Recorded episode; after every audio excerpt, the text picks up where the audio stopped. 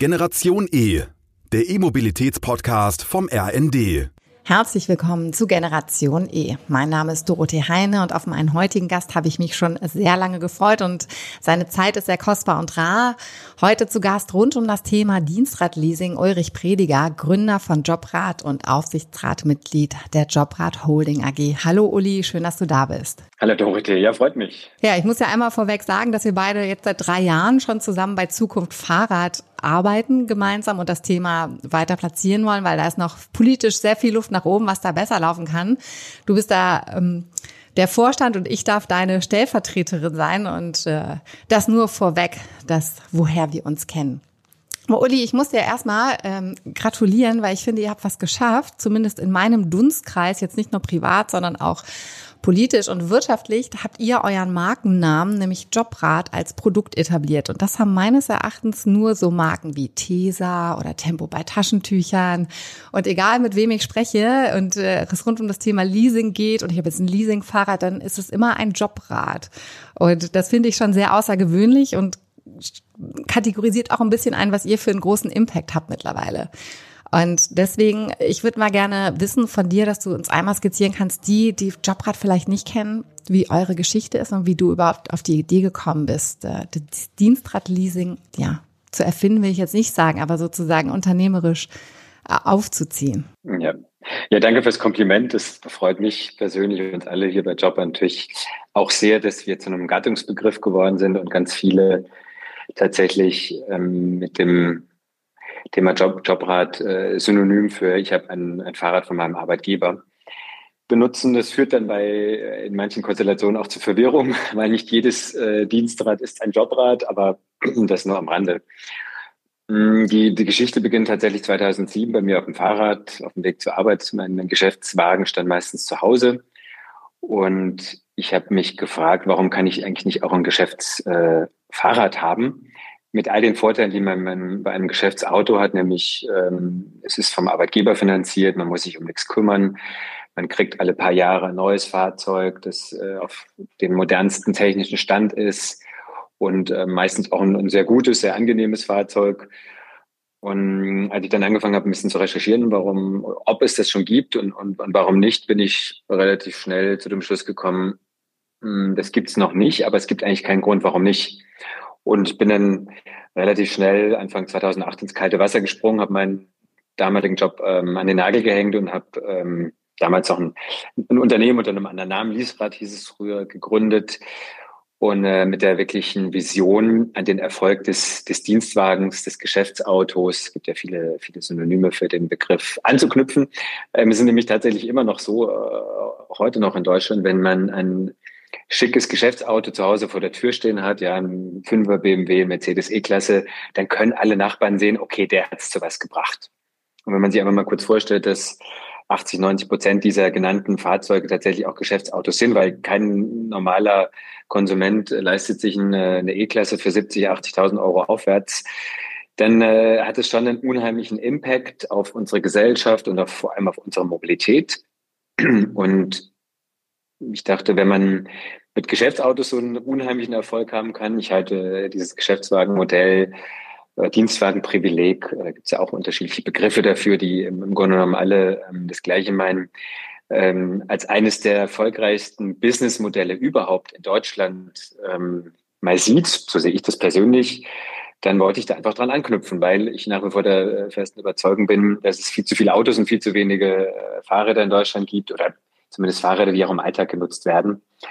Und die Idee damals und auch heute ist tatsächlich Menschen dafür zu begeistern, im Alltag Rad zu fahren. Und wenn sie eben ein Auto, äh, eben nicht ein Auto, sondern ein Fahrrad von ihrem Arbeitgeber haben, das in einem tollen Zustand ist, das äh, alle drei bis vier Jahre ähm, durch ein neues ausgetauscht werden kann und ähm, eben auch nicht komplett selber finanziert werden muss, sondern durch den Arbeitgeber mitfinanziert wird, idealerweise, ja, dann haben doch alle alle ähm, gewonnen, nämlich der, der Einzelne, die Einzelne, die eben so ein ähm, Jobrad, Dienstrad haben, aber auch die Gemeinde, die Kommune, die Stadt, die und die ganze Gesellschaft.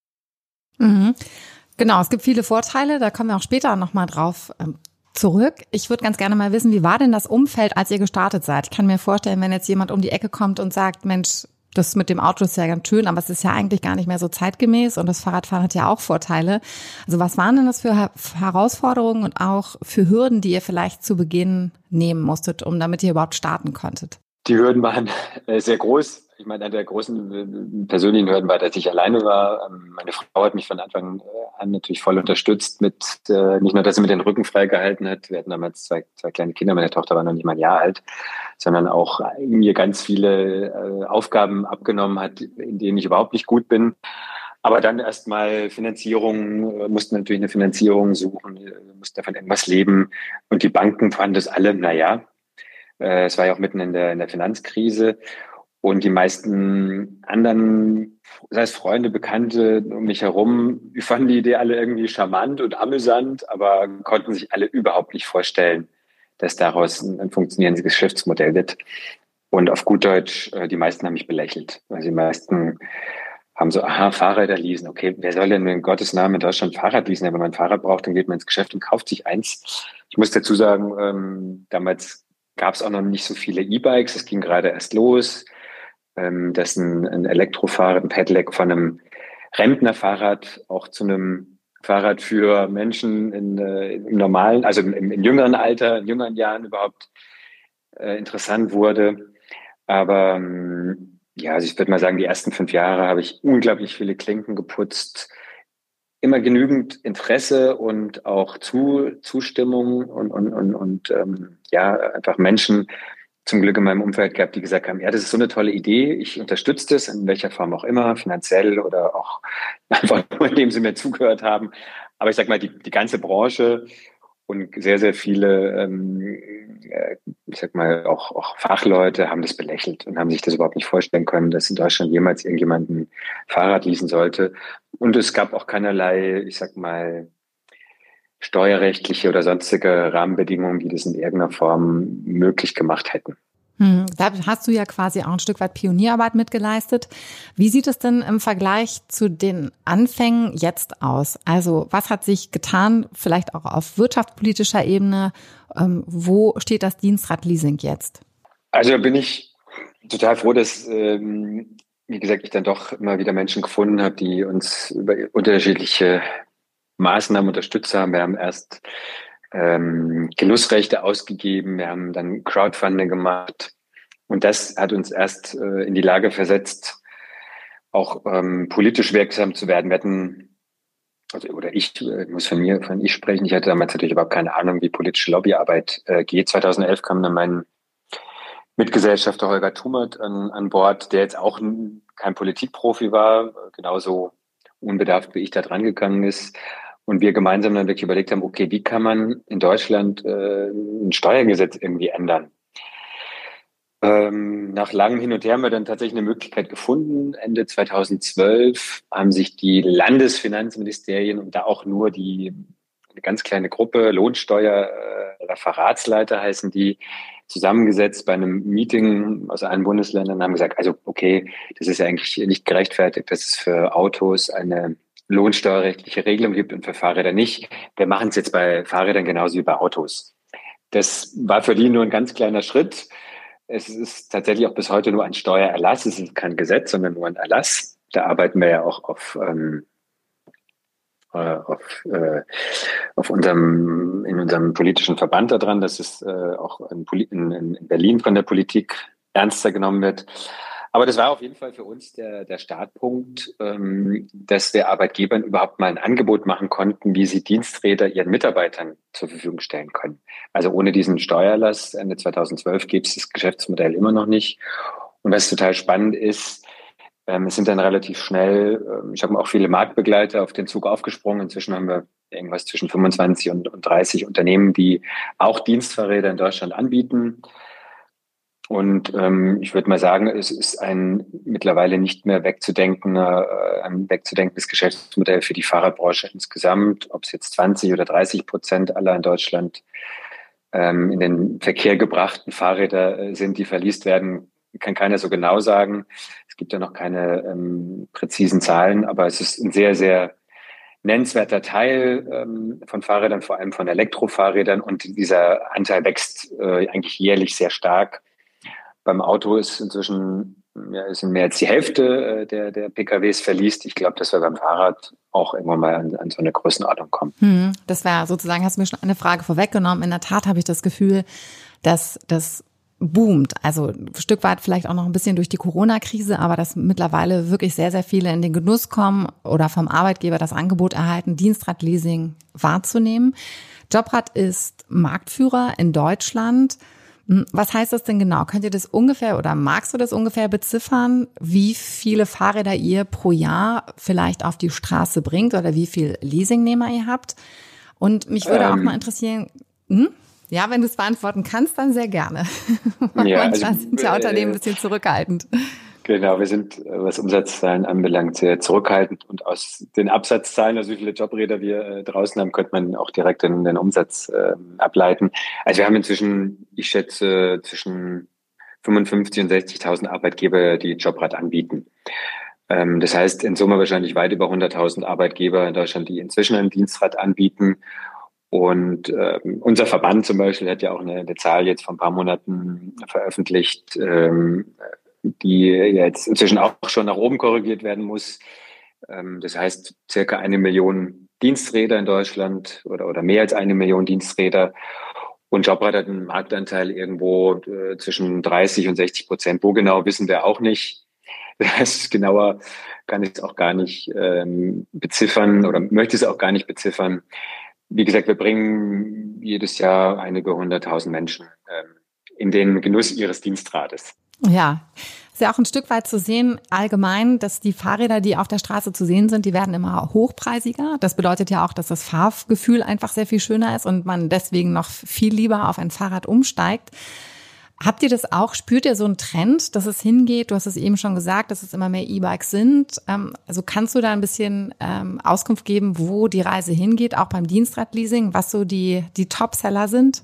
Also wo, wo geht da die Reise hin? Meine Hoffnung und, und das ähm, spiegelt sich auch ganz gut bei unserem Marktgeschehen wieder ist, äh, dass wir immer mehr Menschen wirklich im Alltag dazu begeistern können, das Auto stehen zu lassen und, und ähm, das Fahrrad mit oder ohne Antrieb zu nutzen. Ich bin der festen Überzeugung, das E-Bike ist, auch wenn da jetzt ein Akku und ein Motor dran ist und es ein bisschen mehr ähm, Fleisch, nenne ich es mal, ist als ein, ein herkömmliches reines Biofahrrad, ist es trotzdem immer noch ein Faktor 50 bis 100 effizienter und auch, auch umweltfreundlicher wie ein Auto, egal ob äh, mit Verbrennungsmotor oder Elektromotor. Einfach weil man, wenn man sich schon mal die, die Relation anschaut, ein Auto wiegt, sagen wir mal, ungefähr 1800 bis 2000 Kilo. Ein Fahrrad mit, mit Motor wiegt um die 25 Kilo. Also das ist wirklich ein Faktor 70, 80 und genauso ähm, auch beim Materialeinsatz, beim, beim Akku, bei der Batterie. Und auf beiden oder in beiden Fahrzeugen äh, wird in der Regel nur ein Mensch äh, transportiert. Also ist ein Fahrrad immer viel effizienter und, und kosten und ähm, ähm, umweltfreundlicher. Und ich glaube, dass wir mit, äh, mit dem Dienstrad eben ganz, ganz viele Menschen wirklich überhaupt erstmal äh, auf den Gedanken bringen, oh, ich könnte jetzt eigentlich auch zukünftig mit meinem Rad, mit meinem Dienstrad zur Arbeit fahren oder andere Alltagswege zum Einkaufen, in die Kita, in den Sport, ähm, mein Fahrrad nehmen. Und wenn es einen Motor hat, da gehe ich auch sehr stark von mir persönlich aus, ist es noch viel, viel attraktiver und macht einfach viel, viel mehr Spaß. Und, und damit ist der innere Schweinehund viel, viel leichter zu überwinden, tatsächlich äh, das Auto stehen zu lassen und, und das Fahrrad zu nehmen.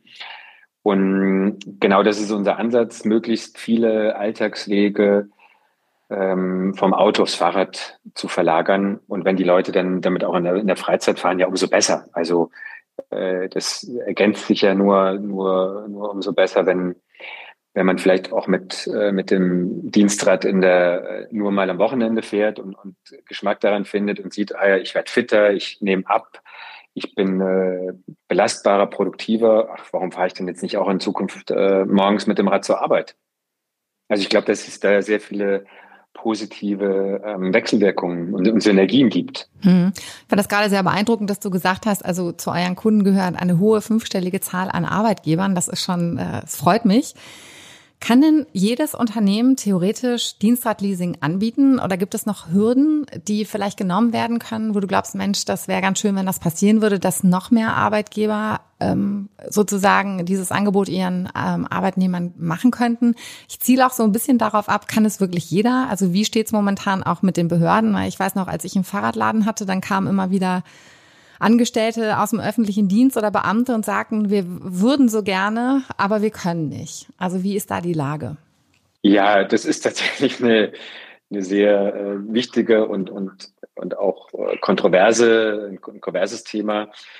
Also Hürden momentan gibt es äh, momentan eine, eine, die auf jeden Fall äh, nennenswert ist, nämlich Gewerkschaften. Wobei das auch eng mit dem mit unserem eigentlichen Geschäftsmodell zu tun hat. Da muss ich ein bisschen ausholen und in die Vergangenheit zurückgehen.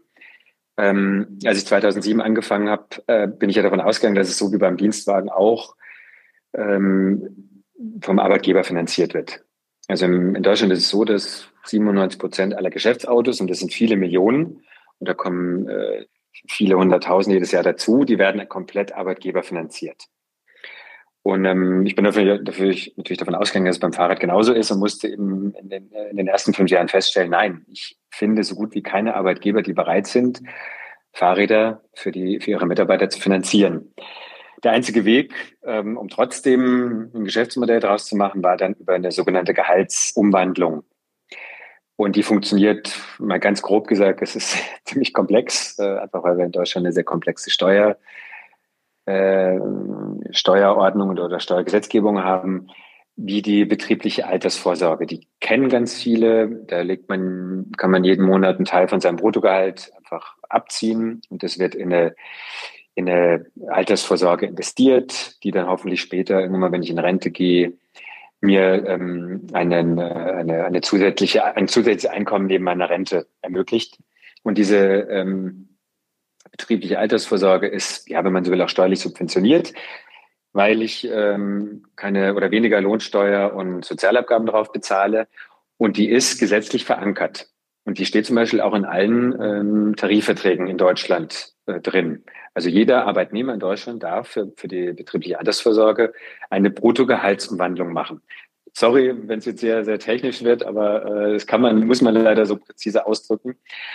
Beim Fahrrad machen wir auch eine Gehaltsumwandlung, also auch, äh, wir ziehen auch vom Bruttogehalt, sagen wir mal, 100 Euro ab. Und das heißt, ich muss pro Monat auf 100 Euro weniger Lohnsteuer und Sozialabgaben bezahlen. Außer ich ähm, arbeite bei einem Unternehmen, das einen Tarifvertrag hat, äh, zum Beispiel TVÖD, Tarifvertrag der öffentlicher Dienst, bei dem darf ich keine Gehaltsumwandlung machen, außer für die, wie angesprochen, gesetzlich verankerte betriebliche Altersvorsorge. Und das äh, verhindert es bei ganz vielen äh, Arbeitgebern, öffentlichen Arbeitgebern, Kommunen, äh, Ländern ähm, oder, oder auch anderen Institutionen, die diesen TVED haben und für ihre Mitarbeiter anwenden müssen, denen Jobrat zu ermöglichen, weil die Gehaltsumwandlung gar nicht funktioniert und ohne Gehaltsumwandlung ähm, gibt es keinen steuerlichen Vorteil, wie, wie zum Beispiel bei der äh, betrieblichen Altersvorsorge. Lange Rede, kurzer Sinn. Momentan ist es eben noch so, äh, dass ähm, ungefähr in Deutschland die, die Aufteilung 50-50 ist. Das heißt, die eine Hälfte aller Arbeitnehmer ist in Tarifverträgen, die andere Hälfte nicht.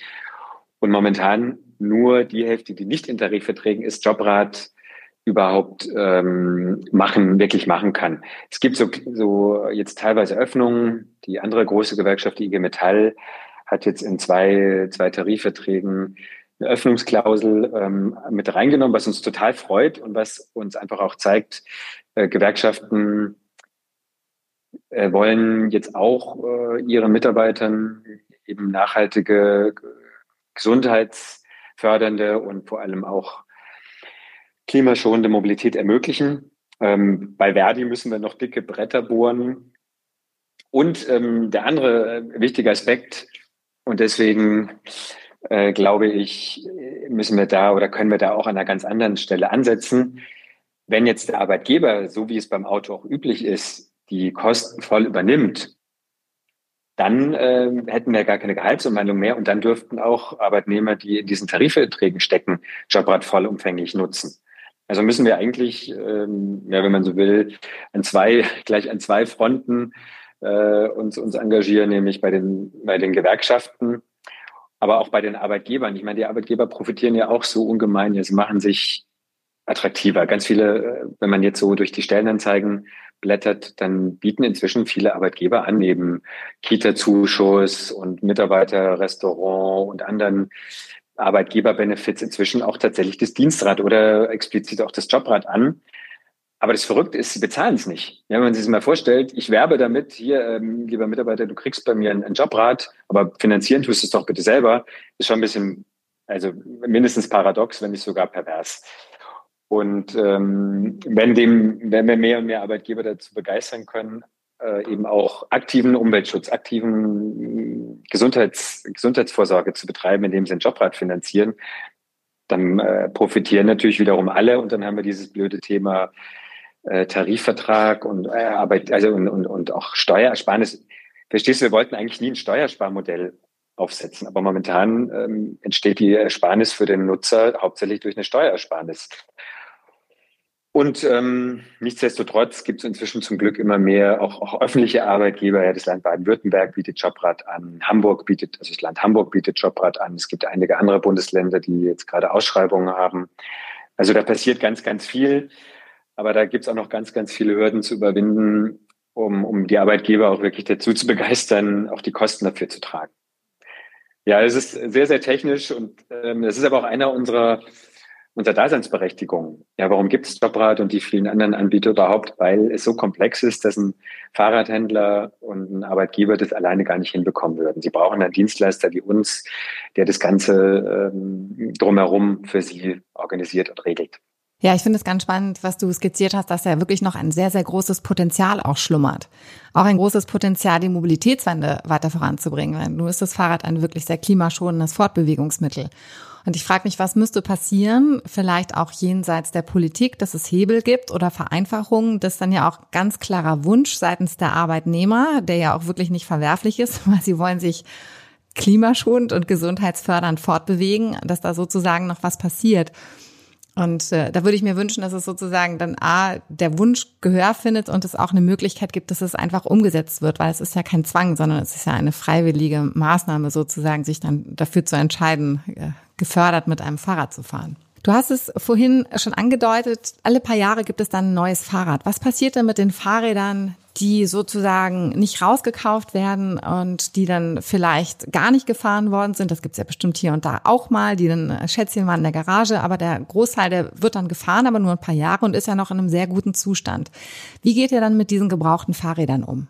Ähm auch total spannend, äh, was, was man da tatsächlich noch mit, mit den Leasing-Rückläufern, so heißen die dann offiziell, machen kann. Hm, beim Auto ist es so, dass der Gebrauchtmarkt, ähm, das wissen, glaube ich, auch die wenigsten Menschen in Deutschland, werden doppelt so viele gebrauchte Autos pro Jahr verkauft wie Neuwagen, nämlich ungefähr sieben bis acht Millionen pro Jahr, im Gegensatz zu dreieinhalb bis vier Millionen verkauften neuen Autos. Und ganz viele von denen sind tatsächlich Leasing Rückläufer. Das heißt Autos, die drei Jahre von einem Dienstwagenberechtigten gefahren werden und dann in den Gebrauchtmarkt kommen. Die sind aber in einem super Zustand. Und genauso ist es beim, bei unseren Jobrädern in der Regel auch. Hm, bei uns ist es allerdings leider so, dass, also leider erkläre ich gleich warum, dass fast jeder Jobradler das Fahrrad am Ende kauft leider aus unternehmerischer, unternehmerischer Sicht, weil wir natürlich auch ein Rieseninteresse daran hätten, möglichst viele Jobs zurückzubekommen. Wir, wir breiten die dann wieder auf. Wir haben extra ein, ein Unternehmen mitgegründet in Berlin, äh, in Hamburg. Berlin, Hamburg, beides falsch in München. Entschuldigung, in München. Das ist die Firma Bravo Bike. Genau. Alle großen schönen Städte Deutschlands. Die Firma Bravo Bike, die dann tatsächlich general überholte, ehemalige äh, Jobräder, aber auch andere äh, Gebrauchträder mit ein Jahr Gewährleistung äh, weiterverkauft als gebrauchte Fahrräder. Und ähm, selbst wenn die schon 5.000 Kilometer gelaufen sind, ja, da werden alle, ähm, alle Verschleißteile ersetzt und das Fahrrad ist dann sicherlich fit für nochmal 10.000 oder 15.000 Kilometer. Also wir haben dann quasi, wenn man so will, ein, ein Gebrauchtradportal aufgebaut. Und ich bin der festen Überzeugung, dass wir damit natürlich noch eine völlig neue, andere Zielgruppe dafür begeistern können, Fahrrad, mehr Fahrrad zu fahren, nämlich junge Leute oder, oder auch ähm, Menschen, die sich sonst vielleicht entweder kein Jobrad leisten, nee, nicht äh, Jobrad leisten können, das ist nicht so das Problem, aber bei denen der Arbeitgeber vielleicht kein Jobrad anbieten darf, aus genannten Gründen, die können sich dann ähm, bei Bravo Bike ein, ein gebrauchtes Rad äh, kaufen für die Hälfte oder weniger vom Neupreis. Das bei einem, einem noch sehr guten Zustand ist und noch viele Jahre Freude bereitet. Also die Fahrräder, die äh, deine, ähm, das ist tatsächlich, ich finde da auch eine ganz wichtige Frage. Wir hören immer mal wieder die Kritik, ja, das ist ja gar nicht toll, was ihr da macht, äh, weil ihr, ihr bringt die Leute dazu, Fahrräder irgendwie zu kaufen und nach drei Jahren wegzuschmeißen. Blödsinn, kein. Also ich habe es noch nie gehört, dass jemand sein Job nach drei Jahren wegschmeißt. Ja, viele ähm, kaufen es dann tatsächlich am Ende, aber nutzen es noch weiterhin oder schenken es dem, dem Sohn, der Schwiegermutter oder verkaufen es auf eBay weiter oder, oder auch auf ihrem, auf ihrem Gebrauchtradmarkt. Ähm, und, und die, die an uns zurückgehen, wie gesagt, die werden dann einer, einer Zweitverwendung äh, zugeführt. Also das ist nach wie, das ist überhaupt nicht verwerflich, sondern im Gegenteil, da kommen einfach ähm, sehr gute Fahrräder einer, einer, werden einer neuen Zielgruppe zur Verfügung gestellt. Hm, ja, in der Tat, wenn ich jetzt die Menschen, die ich kenne, die ein äh, Jobrad oder ein Dienstrad, ähm, ein Dienstrad-Leasing, Fahrrad haben, so, das sind dann ganz oft die Fahrräder, das so Traumfahrräder sind, die sie sich normalerweise nicht hätten leisten können und damit einen Traum erfüllen. Und dann spielt da auch so eine emotionale Komponente mit, habe ich das Gefühl, dass man sich auch gar nicht unbedingt trennen möchte. Ich finde es ganz spannend, dass Jobrad sozusagen in seinem Kosmos auch Unternehmen akquiriert oder kauft oder aufbaut, dass ihr da mittlerweile ein Portfolio habt. Also da gibt es da auch eine Strategie hinter, zum Beispiel Bravo Bike, ganz klar, das hast du erläutert. Dann habt ihr auch euch beteiligt bei Lufino, da geht es dann rund um das Thema ähm, HR und Buchhaltung und auch das Thema Mobilitätsbudget spielt da eine Rolle.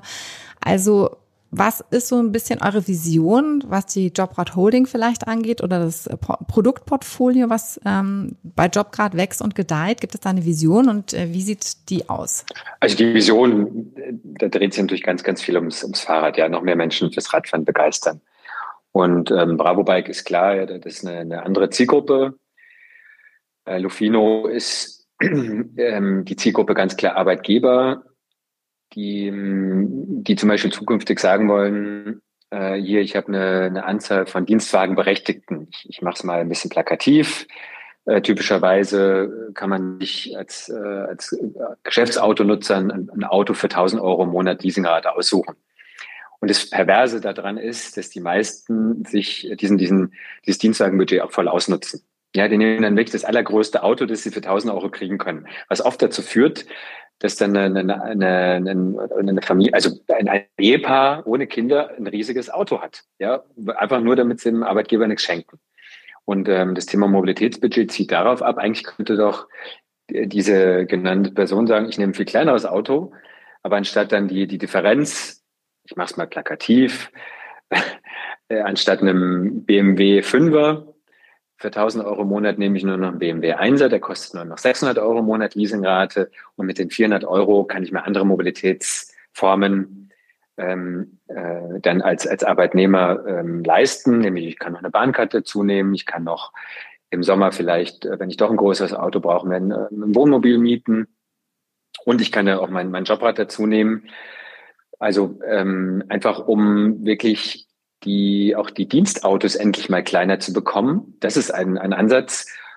Und der andere äh, ganz, ganz spannende Ansatz, der, der eigentlich noch, noch viel weiter greift, ist, dass ein Arbeitgeber dann sagt, also ich biete jetzt nicht nur ähm, also ich, mittleres Management und darüber, äh, was ja äh, in der Regel äh, ganz typisch ist in Dienstwagen, sondern ich biete allen Mitarbeitenden ein Mobilitätsbudget an. Aber natürlich, klar, da gibt's äh, Hierarchiestufen ähm, aber jeder hat zum Beispiel ein Mobilitätsbudget von mindestens 200 Euro, ähm, die, die der Mitarbeitende dafür verwenden kann, wie er zur Arbeit kommt. Eben mit den genannten Mitteln. Ähm, klar, der hat dann kein Geschäftsauto, aber der kann es fürs Nahverkehrsticket, fürs Jobticket nutzen oder auch ab und zu äh, vielleicht sogar mal Taxi fahren äh, an, an Schlechtwettertagen oder wenn es mal geschneit hat und man eben nicht mit dem Jobrad fahren will. Und mit den äh, die 200 Euro kann ich dann mit, mit Hilfe von Lofino als Arbeitgeber aber sehr einfach und, und mit wenig Aufwand administrieren. Ja, also weil wenn ein Arbeitgeber dann irgendwie äh, sich damit auseinandersetzen muss, dann müsste jeden Monat von, von allen Mitarbeitenden drei, vier Belege nur für die Mobilität äh, äh verarbeiten. Das wäre un, undenkbar. Und Lofino bietet genau den Vorteil, ich kann jeden Mitarbeitenden über eine, eine einfache App-Lösung ein Mobilitätsbudget, eine, eine Summe X, ich sag mal 200 Euro, zuweisen, die er mehr oder weniger beliebig für Mobilität einsetzen kann. Und am Ende des Monats bekomme ich von Lofino eine, eine XLS-File, also einen Excel-File, die kann ich direkt in, in meine Personalbuchhaltung einspielen habe administrativ so gut wie keinen Aufwand. Und steuerrechtlich ist auch schon alles sauber. Hm. Das Thema Mobilitätsbudget ist sozusagen etwas, das ist egal, mit wem ich jetzt spreche, in dem ganzen Bereich multimodale Mobilität, das poppt immer wieder hoch. Also da ist in der Tat ein großes Potenzial, was schlimmer. Ich weiß, der Alexander Mönch, der Geschäftsführer von FreeNow, dem bewegt es auch sehr. Die bieten ja auch verschiedene Mobilitätslösungen an. Und ich denke, wenn das äh, in der Politik angekommen ist, dass da auch noch äh, sich viel bewegen kann. Ähm, ich habe jetzt gelesen, dass Jobrat Exklusivpartner bei einem Fußball-Bundesligisten geworden ist, nämlich beim SC Freiburg. Ja. Erklär doch mal, warum macht jetzt Jobrat Sports Sponsoring?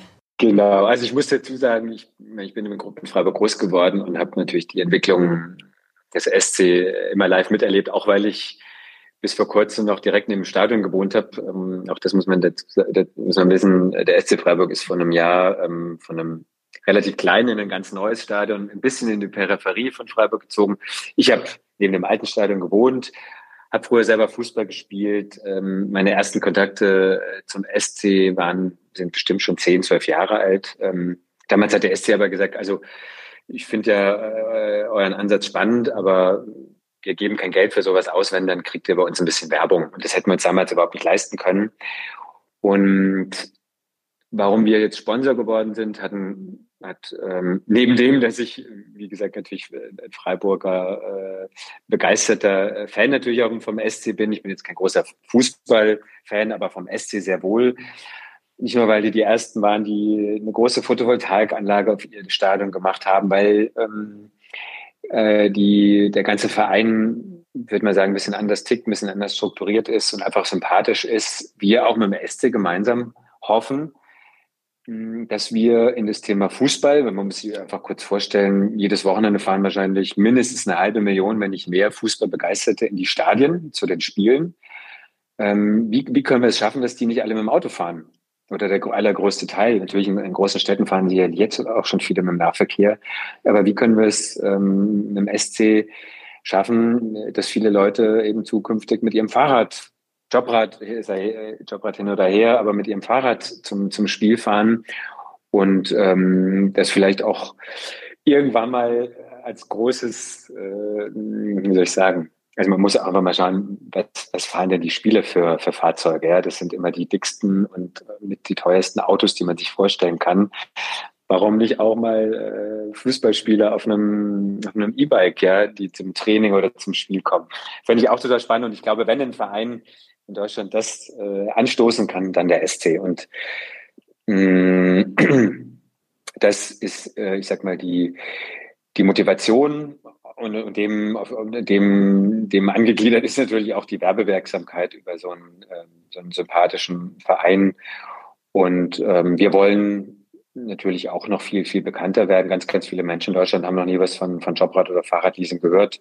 Und auch da wollen wir natürlich gemeinsam mit dem SC für mehr Bekanntheit und Bewusstsein Klingt auf jeden Fall nach einem sehr sympathischen Partner. Und dann drücke ich die Daumen, dass der SC Freiburg auch möglichst gut spielt und ihr immer auch in der ersten Bundesliga dann unterwegs seid. Wir Aber, sind Erster im Moment. Yippie. Ach was? ja, Tabellenführer. Okay. ich weiß nicht, ich hatte ein Interview mit Toni Kroos gelesen, der wirklich wenig Bundesligaspiele guckt, aber er meinte, wenn er, wenn er irgendwie die Chance hat, dann versucht er die Spiele vom SC Freiburg zu gucken, weil der Trainer immer äh, jedes Mal am Ende der Saison teure Spieler verkaufen muss, äh, aus welchen Gründen auch immer, ich ahne finanziell und sich dann neu aufstellen muss und das immer sehr fantastisch macht. Also das äh, klingt, klingt auf jeden Fall sehr ambitioniert. Vielleicht zum Schluss. Also da habe ich große Lust. Ja. Ähm, ähm, äh, der, der Herr Streich wohnt sogar in eigentlich unmittelbarer Nachbarschaft, aber nicht weit von mir und so ein ein Bild, das ich momentan vor Augen habe, das ist, äh, dass wir irgendwann mal gemeinsam mit dem Jobrad äh, zu einem SC-Spiel fahren, weil wir den gleichen äh, Weg haben. Und ähm, ich glaube, da, das ist auch gar nicht so un, unrealistisch. Ich glaube, da ist Potenzial, auf jeden Fall. Wenn sozusagen mehr solcher Leitfiguren das vorleben und in der Tat ist es ja, ja, meistens auch einfach echt schneller, mit dem Fahrrad zum Stadion zu kommen, als mit dem Auto im Stau zu ja. stehen. Und auch so Figuren wie LeBron James, der jetzt sozusagen bekannter Basketballspieler, sei es auch als Investor eingestiegen ist bei einer sehr großen deutschen Fahrradmarke bei Canyon mit zwei Partnern, dass das schon was macht mit dem Image, ne? Sozusagen. Ich glaube auch, wenn wir mehr Sportler, die momentan noch für andere Attribute stehen, gewinnen können, äh, sich für das Fahrrad als Fortbewegungsmittel stark zu machen. Das hat Potenziale und ich würde mich wirklich freuen, wenn es Fahrradinfrastruktur an Fußballstadien geben würde. Ja, ja, also danke. Das ist natürlich auch äh, tatsächlich auch einer mit der Beweggründe, wenn dann wirklich die äh, Fußballspieler vielleicht irgendwann mal nicht nur, nicht nur beim SC, sondern auch bei anderen Vereinen ähm, sich auf, auf ein Fahrrad setzen. Also da gibt es auch ein, ein, paar Beispiele, ähm, wo Fußballstars schon, schon Werbung machen. Herr, äh, Herr Schweinsteiger fällt mir da ein für eine Marke zum Beispiel. Ja, Kettler. Genau, genau. Ja. Ja. Ähm, um nochmal jemand anders zu nennen. Oliver Kahn. äh, ja, also gibt es schon einige. Aber die sind natürlich Idole. Die sind Vorbild für ganz, ganz viele junge Menschen. Und wenn die äh, Fahrrad fahren und eben nicht mehr in ihrem Lamborghini oder in ihrem Ferrari oder ihrem Porsche äh, abgebildet werden, dann hat es meiner Meinung nach einen ganz, ganz starken Einfluss auch auf junge Menschen, die dann eben nicht mehr danach streben, ah, hoffentlich kann ich mir irgendwann mal ein Porsche leisten. Nee, ich kann mir irgendwann mal ein flottes E-Bike äh, leisten, ob jetzt als Jobrad oder nicht, dann mal dahingestellt. Freut mich natürlich, wenn es ein Jobrad wird, aber einfach, ähm, nee, ich, äh, das heißt, nur weil ich einen Porsche fahre, heißt noch lange nicht, dass ich es geschafft habe. Ja, ich kann auch mit einem E-Bike äh, darstellen, dass ich ein erfolgreicher Fußballspieler oder was auch immer. Ja, ich denke, da findet ja langsam so ein Mindshift statt, dass sozusagen das ähm, Auto als Statussymbol ausgedient hat. Und in der Tat gibt es ja mittlerweile auch so ein spannendes Angebot im Fahrradbereich, dass das in der Tat sowohl preislich als auch vom Design her laute Aufschläge sein können. Und sozusagen das Potenzial ist zumindest da auch als Statussymbol ähm, auf, äh, wahrgenommen zu werden. Sag mal, Uli, letzte Frage. Was sind denn so die Themen, die euch als Jobrat momentan am meisten bewegen? Also die letzten Jahre war eigentlich die, die große Herausforderung bei Jobrad unser Wachstum einigermaßen so abzubilden, dass wir natürlich eine, einen herausragenden Dienst am Kunden leisten können, dass wir wirklich nicht nur zufriedene, sondern begeisterte Kunden haben. Und da kann ich dir sagen, äh, bei den Wachstumsraten, die wir jetzt die letzten fünf Jahre erlebt haben, oder gerade die letzten zwei Jahre seit Corona, ähm, war das eine, eine riesen Herausforderung. Wenn man nämlich im gleichen Moment, ähm, ich sag mal, auch für seine, für, die, für unsere Mitarbeitenden ein guter Arbeitgeber sein möchte, ja, und auch da niemanden überfordern möchte, ja, und, und eben auch, auch Mitarbeitenden, die, die Teilzeit arbeiten, äh, Müttern, Vätern, die, die viel Zeit mit ihrer Familie verbringen wollen, einen adäquaten Arbeitsplatz bieten möchte. Das, also wir haben uns in, während Corona verdoppelt, äh, Mitarbeiter ähm, anzahlmäßig. Und ähm, das heißt, ganz viele äh, haben erstmal nur digital überhaupt angefangen, ja, machen, machen mal einen digitalen Onboarding-Prozess. Also eine riesen Herausforderung, dieses Wachstum gut, gut zu stemmen. Aber wir wollten natürlich auch keinem Arbeitgeber, der jetzt seine Mitarbeiter aufs Jobrad bringen wollte, sagen, nö, jetzt musst du mal ein halbes Jahr warten. Und ich glaube, inzwischen sind wir ähm, einfach so, so professionell, sind jetzt äh, weit über 600 Mitarbeitende, aufgestellt, dass wir das Wachstum immer besser hinbekommen und jetzt natürlich auch wieder stärker auf, ähm, ich sag mal, auch auf die Rahmenbedingungen fürs Radfahren schauen, ja. Mich persönlich ärgert's und da sind wir auch äh, zum Glück mit unserem Verband aktiv und mit Jobrad natürlich auch aktiv, dass die, dass viele andere Branchen, also gerade die Automobilbranche nach wie vor so viele Milliarden Steuersubventionen bekommt, die, ähm, die, die sie gar nicht brauchen, weil sie die, die besten Gewinne aller Zeiten machen. Und meiner Meinung nach müssen wir noch viel stärker politisch aktiv werden, um wirklich auch ja, ähm, uns Gehör zu verschaffen und noch mehr Menschen dazu zu begeistern, die momentan äh, zum Beispiel Angst haben vom Radfahren, weil sie sagen, ich fühle mich unsicher auf den Radwegen in der Stadt. Ich ähm, fühle mich, äh, ich habe Angst, mein Fahrrad irgendwo abzuschließen, dass geklaut wird. Es gibt noch so viele gute, auch wirklich nachvollziehbare Gründe, nicht Rad zu fahren. Daran müssen wir was ändern und da muss noch ganz, ganz viel passieren wenn wir wirklich ähm, unsere Klimaziele erreichen wollen, wenn wir unsere Städte wieder lebenswerter machen wollen, ja, wenn wir unseren Kindern vielleicht, das ist wirklich eigentlich eine, eine Vision, die sich wohl kaum noch jemand vorstellen kann heutzutage, dass Kinder wieder auf der Straße in der Stadt spielen können. Aber das war vor 50 Jahren noch normal. Da ist man einfach raus mit seinem Ball, äh, oder naja, 50 Jahre nicht, vielleicht 60 Jahre, musste sich kaum Gedanken machen. Inzwischen werden, werden äh, die Autos vor den Kindern geschützt, indem man die Kinder halt in irgendwelche äh, Spielplatzkäfige einsperrt.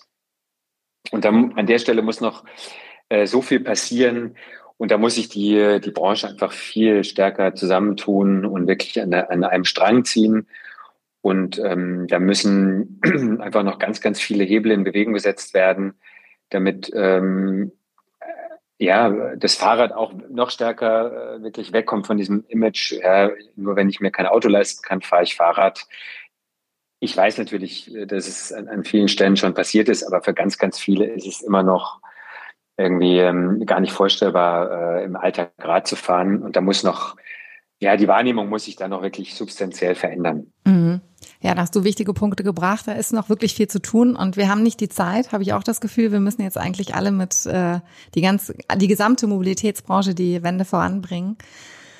Und viel, mich freut es wirklich sehr zu hören, dass ihr so extrem gewachsen seid, äh, weil ihr habt auch einen großen Impact auf das Straßenbild. Nicht nur, dass die Fahrräder schöner werden und qualitativ hochwertiger und deswegen das Erlebnis schöner ist.